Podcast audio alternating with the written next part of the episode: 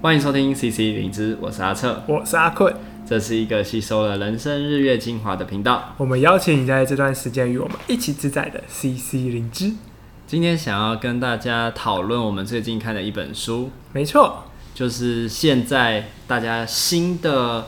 观赏影片的方式，几乎都透过串流媒体。那其中最大的就是 Netflix。那这本书就叫做《零距离》，它就是在，哎、欸，它叫零规则，叫零距离。这本书叫做零规则啦。那零距离是什么？我也不确定。好，对，他在讲零规则。那他就是在剖析，就是 Netflix 这家公司它成功的一些管理的理念。嗯，我觉得这本书真的蛮厉害的。就是那时候阿策他推荐我看 Netflix 呃，关于 Netflix 的一个管理经营的规则这本书，那确实帮我打破蛮多。一开始我对于呃企业文化它既定的一个想象，像是什么？就是像是说，呃，因为我现在也在企业里面工作，算是企业吧，就是学校？企业 私人学校算企业。对对对。但我觉得不管是哪个企业还是哪个学校还是什么的，它一定都会有一些制定的一些员工的规范，像是嗯休假。呃，你一年的特休是多少啦？然后你什么时候可以请假？对。然后另外一部分呢，就是像是你，如果你要用钱，对，对，你就一定要先通过上级的呃审核，一层一层一层一层，没错，一层一层一层，二级到一级，一级再到上面，然后上面再下，然后再一路这样子。就是会很花时间，而且真的让人超烦的。对，而且你花钱，你要先请示，然后你才能够去花。花完之后，你要再做一个繁复的核销过程，所以那往返回来就是花很长的时间。对啊，就是工作花很多时间都在做这些事情。没错，所以我就觉得说这本书真的是打破我，因为他把这些东西都做了一个调整，然后让它并不是这么的繁琐和琐碎的。您、嗯、讲到这里，其实我就是为什么会想要推荐你这本书，也是因为我看了这本书之后。我真的好羡慕哦，就是很羡慕那样的工作环境。就我自己在工作的过程中啊，除了做个案服务本身，很多时间都花在行销核销上面。然后每次做这些核销的时候，我都会觉得我好像是基于一种要不断证明自己说，说哦，我钱没有乱花，然后我是预先。经过一层一层的核可，然后要最上面的人可能都是那一两个人才能做决定，其他人都不能做决定，其他人也都只能等着被做决定。嗯，然后也是因为这样，好像也会让在第一层的人就会觉得，哦，你叫我做什么我就做什么啊，你没叫我做的时候我也不会去想，因为反正我想了也没用，嗯，久而久之就不会去想到底可以做什么。我觉得这样很扼杀一个人的创创意啊，或他的自由这样子。对，然后还有那种。动机或者是灵魂的感觉，对，所以我觉得蛮有趣的。就这本书里面其实讲了很多那些，呃，因为他强调两个文化嘛，一个就是自由，一个是责任。责任，对，所以我觉得他就是用，呃，他经营的一个理念，然后他实际做了些什么，然后去告诉我们，我们怎么样去发挥员工他的。他的那个潜能啊，然后他可以有更多的权利去做决定这件事情。我们先稍微谈一下，就这本书它到底在讲 Netflix 文化嘛？那他说 Netflix 文化有几一些很重要的原则，嗯、比如说刚刚讲的那个自由跟跟责任。那其实讲的就是说，比如说我们刚刚讲那些核销制度、休假制度，其实，在 Netflix 里面几乎都是没有的。比如说，他也不会特别规范你说你一年可以休假几天啊，休假要怎么使用。然后，或者是你核销上，你到底是不是需要跑过哪些流程，你才有办法核销？然后你在你的权责范围内，你是不是其实有很多事情是可以自己决定，而不需要一层一层一层，然后经过核可，你才能去做一件事情？对，我觉得他就是，呃，像你刚刚说的，他打破了很多那些繁琐琐碎的行政工作。嗯，对。然后我觉得还有另外一个蛮重要的一个，呃，理念就是。他很鼓励员工彼此之间去给出回馈，对。然后不论你的位阶是怎么样，不管你是理事长还是最基层的一个员工，他其实都非常鼓励你，就可以直接的去表达你想要说的。但我也不可能直接去跟我的主管，或是跟我们可能像校长就直接说，呃，就是什么薪资给这么少，这是不可能的，因为这真的是，呃，我觉得以很多企业来说，这个是一个越矩。或是打破那个权力阶层的一个行为，所以其实很多企业和文化，他们都是不鼓励你去做一个直接的面对面的沟通和回馈这件事情。嗯，然后可是我觉得没有做这件事情，其实很多时候会让一个企业或者是公司的状态就停滞了，就好像一直用既有的方法在做事情。嗯、那如果有些人觉得，即便他很有能力、很有才华，但他可能觉得这环境待不住，他就离开了。那这好像就是一滩、嗯、呃死水，一滩死水。对，因为我觉得它里面就举了一个很有趣的例子，因为其实在，在呃非常早期，Netflix 它其实是有意被百事达收购的。对，因为那个时候百事达它是龙头，嗯、它租借影片，然后全世界都开了很多的分店。小时候也在看百事达去租影片，对啊，但是对，但是现在突然某个时代变了，好像才过了十几年左右，嗯、所有人都不再用那种租借影片的方式，但还是可能还是会有啦，其实店还是在，但是。很多的方式都改为所谓的线上串流、音语音之类的。那他就是说，如果说你没有去呃吸收一下不同的呃人的意见，或是最新的一些资讯，你其实就像刚才阿瑟所说，会变成一种死水。它一定会走到某一种尽头，因为这个世界变化太快了。嗯，他那个产业的那个推进啊，科技的呃翻新，都是让一些新的东西出现，像是可能未来有所谓的。呃，串流的游戏机啊，对，已经开始有了，就很特别。Steam Steam 对推出的那个，Steam 要开始推，就是你以后不用再买一个非常高级的显卡记忆体，它电脑直接帮你跑，那云端那边跑好直接送过来，对对对，你只需要有好的网络就可以。没错，你只需要好的网络就好，因为刚好也是现在五 G 嘛，五 G 开始发展出来，所以网络可能之后真的会越来越快，嗯，非常快速，从可能以前。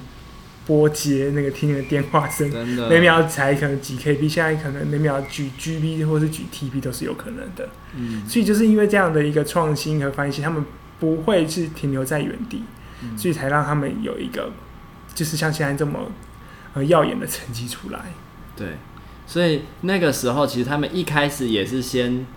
微创新而已，就他们其实不是说直接做到串流，他们其实是先做一样是租借影片的，嗯、但他是用邮寄的方式。那百事达是有店面嘛，然后就开始先做邮寄。那他们那时候也是觉得说，百事达如果来做这件事情，他很快就可以把它做起来了。嗯，那可是百事达就没有要收购他们这样。对，那他们也没有想要做这个部分。对，就是呃，继续用他最原始、最传统的方式来进行。但我也可能觉得现在做的好好的、啊，生意也不错啊。对。我觉得它里面讲了一个很有趣的东西，就是你不能够只看短期的一个盈亏去决定这个政策是好或不好，你应该要放眼未来。嗯、对，因为他如果说把他的呃实体店面可能现在改为线上串流，他的客群可能会突然间大改。然后可能会突然缩水，或是怎么样，它可能营收是一定会受到影响的。对可是它如果长时间这样经营下来，就像 Netflix，它现在是非常成功的。对，而且 Netflix 我们自己在使用上就会知道说，其他人其实很难跟它竞争，原因是因为它的资料库已经越来越大了，然后它的原创影集、电影那个是很多人都没有办法去取得的。对，那个就是你一定要用 Netflix，你才有办法看到。那我觉得这件事情就让我想到书中有举的一个例子，就是他说他们有一个好像是关于影片的购买版权的一个，特别是关于纪录片的购买版权的人，然后他去竞标一部纪录片，然后那个纪录片他看了以后就觉得这纪录片实在太好了，可是那个远远超过了他们对于一部纪录片能有的预算。那所以他就跟他的执行长那时候通一个电话，然后就跟他说，就是他可能会超出预算，那但是我确实看好他，就是这样可以买吗或什么的。然后执行长就说，你觉得你看好你就买。那他确实花了很多钱。那因为你刚刚讲短期跟长期，其实那个短期来说，我想对公司一定是亏损的。对，比如说他只他因为买这纪录片能够带来多少的订阅户，然后这些订阅户能够补足他们买了这个东西的版权吗？其实我觉得应该很难。嗯可是呢，他也因为买了纪录片，或者是有很多类似的，就是他们都去专注于很好的内容，然后想办法取得这些内容。长期来说，他就有越来越多的好内容在他的资料库里面。那、嗯、我们消费者或者是想要看的人，就自然而然会去选择，诶、欸，有最多好内容，可能里面有最多我们想要看的东西的一个平台去使用。嗯，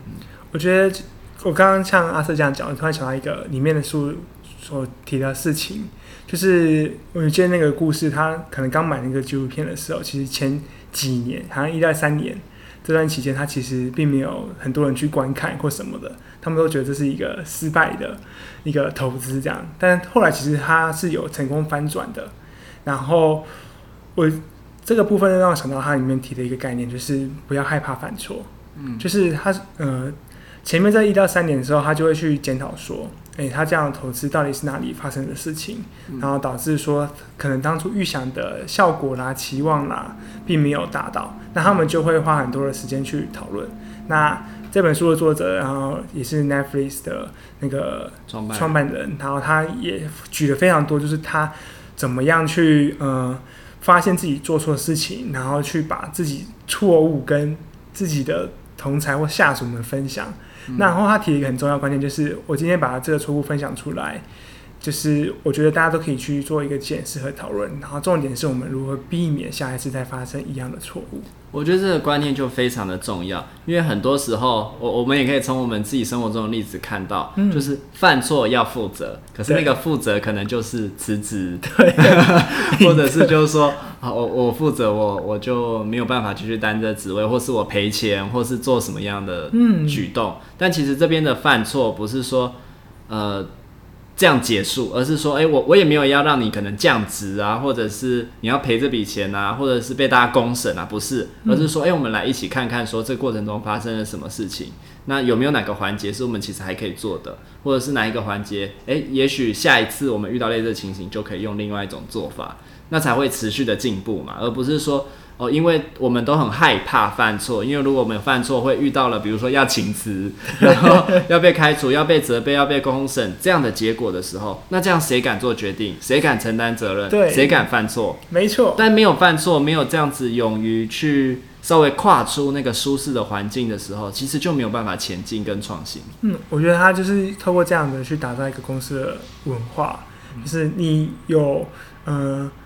足够的一个。呃，计划或是你想的很清楚了，然后你去做一个尝试，其实都是被鼓励的。对，那犯错也是没有关系的，嗯、但是我们就是要去检讨犯错的背后的东西，所以这样大家才敢去自己去做决定，自己去负责，然后让那个自由变成一个最大化。去促进员工的一个，呃，他的创意的发想或是他的效益这样子，而且员工也就更能够享受这个过程，因为他其实是被充分授权，然后他可以去做很多的决定，嗯、然后他只要把他该做的事情、分内的事情做好，然后有余裕还可以再多发挥，不会说好像都帮手帮脚的，然后要去符合这个规定，又担心别人怎么看待他，因为他们其实的。我觉得这里面有两个很核心的东西，就是充分的信任，嗯、员工跟员工之间是信任的，和上司之间、和下属之间都是信任的。对，他们不会说哦，以怀疑为前提，他们是以信任为前提在做很多的事情。那不过我觉得还有另外一个原因是，我觉得也是很核心的，就他们敢于，就他们从一开始的经验发现，他们只要请到最好的人才，他们敢于花大钱请最好的人才，所以里面的人大部分人，我相信应该都是。很自律的，嗯，所以他们也不会做可能一些比较为为会伤及就是这个环境内信任的事情。对，我觉得其实里面当然也提了一些很有很有趣，然后我觉得也是很现实的故事，像是如果有些员工他的绩效是不 OK 的，那就算他的人缘是好的，他在里面的呃表现也是很稳定的，可是他如果没有办法一直都达到那个绩效，他们可能是会非花非常多。或非常大量的资遣费，请他就是离开，对，另谋高就这样子。对但我觉得就是通过这样的一个方式，他确保了他的产业里面的所有人员都是那个产业里面最顶尖的。对，所以他用了另外一个方式是，今天如果你要谈薪水，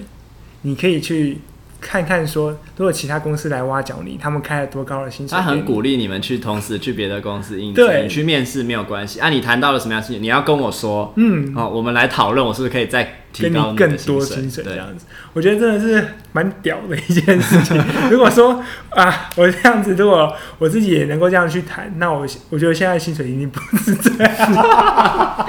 哎、欸，其实这件事情我也有想过，嗯，但我真的觉得我不知道，嗯，因为不知道是因为以我们这个行业来说，谁会跟我们谈薪水？对，然后都是编好的、啊，就是比如说学校预算就是多少，嗯、啊，政府的方案预算就是多少，你要怎么去谈薪水？没错，我觉得这好像也是一个蛮现实，就是这是一个蛮制度性的，它是一个可能专案啊、约聘啊，然后就定好了一个所谓的市场价格。对对，但是在 Netflix 里面，他们是一个很高科技的专业人才，所以他们的那个市场价格就好像特别的高 这样子。所以我也想过说，就是对啊，就是在我们这个领域里面，它其实价格都是蛮固定的。产业可能也有差啦，因为那就是一个蓬勃成长，嗯、然后而且是科技创新又比较商业的环境。对，那我们这种比较其实还是有点偏助人工作者，他其实没有那么。讲究这件事情，所以我看到 Netflix 里面有有智商心理师或是临床心理师这样子，希望我们之后可以进去看。台积电有啦，你有没有想说要去？好像也不错哦。对，那我觉得另外一个部分是这本书，其实它在第四章的时候讲很多跨文化的部分，嗯、像是 Netflix 为了打进不同的呃文化圈，很像印度。可能像呃台湾、德国、台湾、其他的日本领域，对，他其实都会试着把那个经营的模式先带去那个地方去试试看，但就会面临到很多不一样的挑战。有有些地方他们可能比美国的文化更直接，然后有的地方是比呃就非常保守，像日本，嗯，所以他们其实都很。很努力去尝试把他们的文化再加上当地的文化去融进来，变成一个全新的一个工作模式去适应，让当地的人去适应整个 Netflix 的一个走向。嗯、我觉得这个就是一个嗯很心理很心理学的东西，就是你怎么样去把你的嗯、呃、你的想法和理念去套用到当地的文化里面，然后去产生出新的东西来，这样子。对，那个制度上也需要一些调整，就是说像 Netflix 它可能很强调给回馈，嗯、而且是。可能很直接的给回馈这件事情，比如说到日本，他就有举，其实就我我我也可以想象到日本，或者是甚至到台湾，他也许就没有办法那么快的适用，不管是员工、主管，都会需要花很多时间调试。而且我想象啦，如果我是员工，就会有很多的不安，就我今天真的说了，是不是会有什么不好的下场？呃，是不是就没办法升迁啊，或是会被可能暗地里弄啊，被针对啊，或什么的？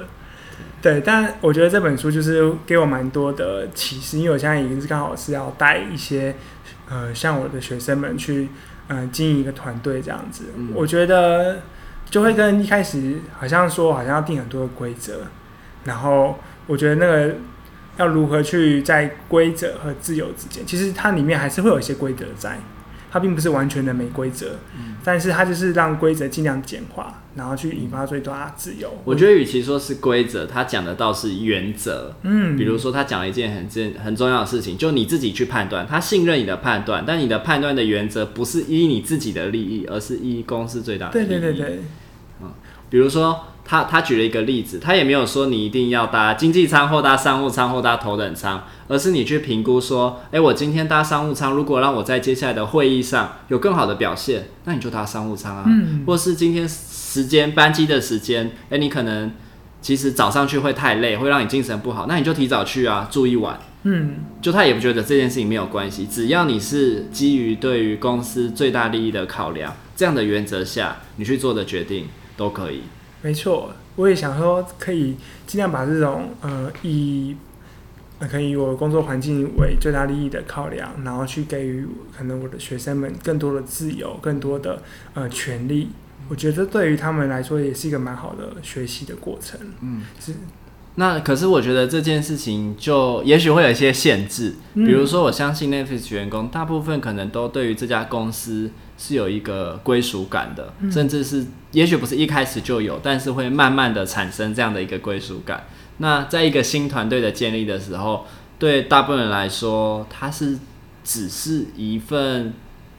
有薪水的工作，还是他其实哎、欸，真的我想要为，比如说你的学校、你的这个团队，或者是我这家公司。付出，嗯，然后这件事情为什么能够让一个人可以好像没有后顾之忧的为他付出？当然是在里面感受到那种氛围，然后团体的团体的形成，然后呃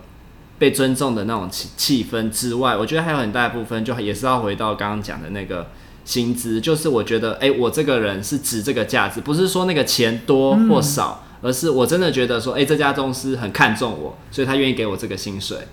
那但我们这种一般的，其实没有这种弹性啊。我们就是一百最一百五十块最低工资之类的去给。那你怎么引发就是你的团队里的成员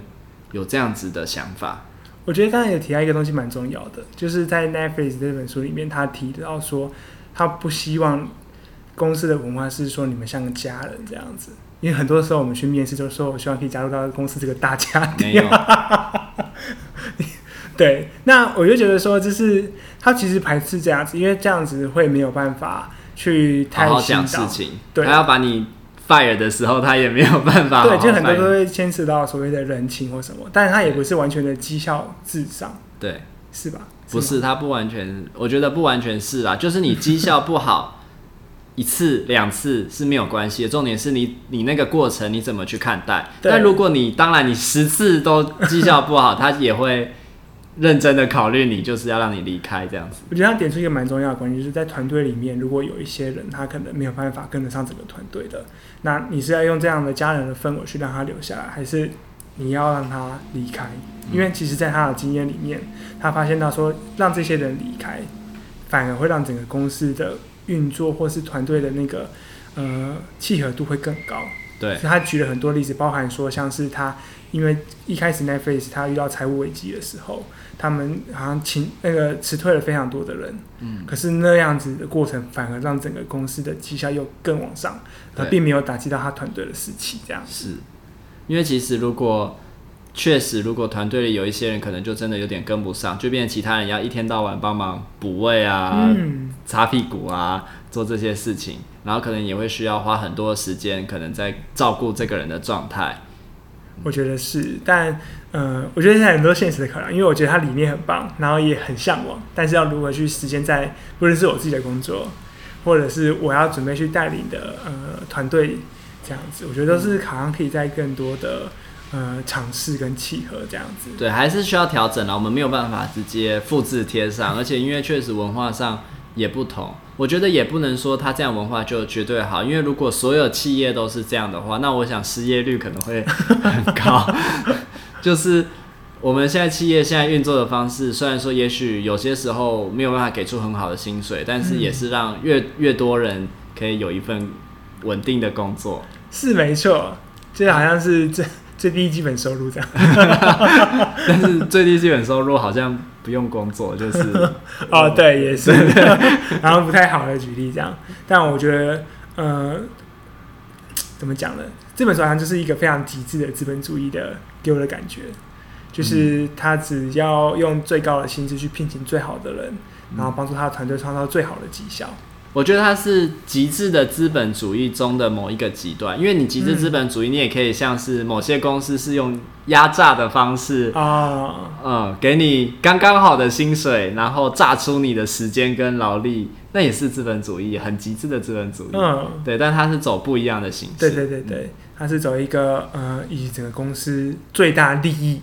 为方向的、欸，大家，我我我最大利益，我觉得也没有那么惊人，因为比如说、嗯、公司一定都是追求最大利益啊，是，所以他才要压榨劳工啊。嗯，对。可是他好像是，我觉得可能也是他的公司需要的是创意这件事情。以创意的最大利益来说，他可能不需要到很多很多的人，他、嗯、需要很多优秀的大脑精英，然后有很多很精彩的。互动跟讨论跟彼此学习会激发创意这件事情，嗯、然后这个是呃，他他这个公司所需要。可是有一些公司可能是人力密集的导向，嗯、那他一样追求公司的最大利益，但是他的做法可能就会让他们要去压榨劳工，寻找便宜的人力成本。嗯，我觉得刚才还有一个小重点，就是他的人是不可被取代的，嗯、因为对他来说，像书里面有提到他。不希望他一个重要的人才会因为可能一些因素然后流失，那反而会需要付出更大的成本。嗯、所以我觉得他，呃，在那个呃非常自由的环境里面，他其实也是希望员工可以继续留着。对，我觉得那个也是一个就是确保公司最大利益的一个方式。对，而且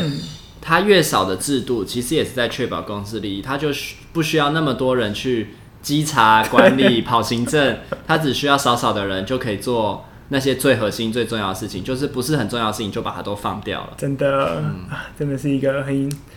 很有趣的一个工作环境。然后最后，我想要稍微补充一个，就我刚刚也想到的点，嗯、就是因为有这样的自由跟责任，其实它体现了一件事情，就是其实工作有时候是没有办法那么容易区分的，因为他们也发现到，其实很多员工有最好的点子跟最好的创意的时候，其实是在他们休假的时候。嗯，所以他也不要去去管你的休假到底休几天。因为其实很难去区分哦公司的时间跟休假时间。你可能公司的时候突然要收一下私人的包裹，那这样算不算休假？哦、然后你休假的时候，你可能就是想到一个好很好的点子是可以用在公司上的，那这样算不算工作？哦，那他觉得这件事情反而会是。包袱，因为当你有很明确的休假跟工作的时候，就像我们会想要在休假的时候跟工作完全的切割，嗯，然后在工作的时候又被要求尽量不要做自己的事情，因为这样可能就是啊薪水小偷啊或什么的会被会被稽查跟管理，所以他把这东西拿掉之后，其实员工是更自由的，对，然后那个创意也更容易出现。嗯，我觉得真的是一个很大的一个的一个呃想法上面的转变，就是。所谓的呃打卡上下班的一个制度，然后去更扩散的，去让我们对于时间有更多的掌控和自由度。嗯，而且因为它其实有一个更大的原则在嘛，就是当你对这家公司没有贡献的时候，你自然就留不住了。嗯，所以这个大原则在，员工也还是有他的责任在啊，他不会说啊，因为没有休假制度，我就天天都在休假。但你这样就会完全对公司没贡献，公司也不会要你啊。你爽得了一时，爽不了一世，这样。没错。好，那我们今天这集就聊到这里喽。好，也是很鼓励大家自己去看那一本书，叫《零规则》。没错，Netflix。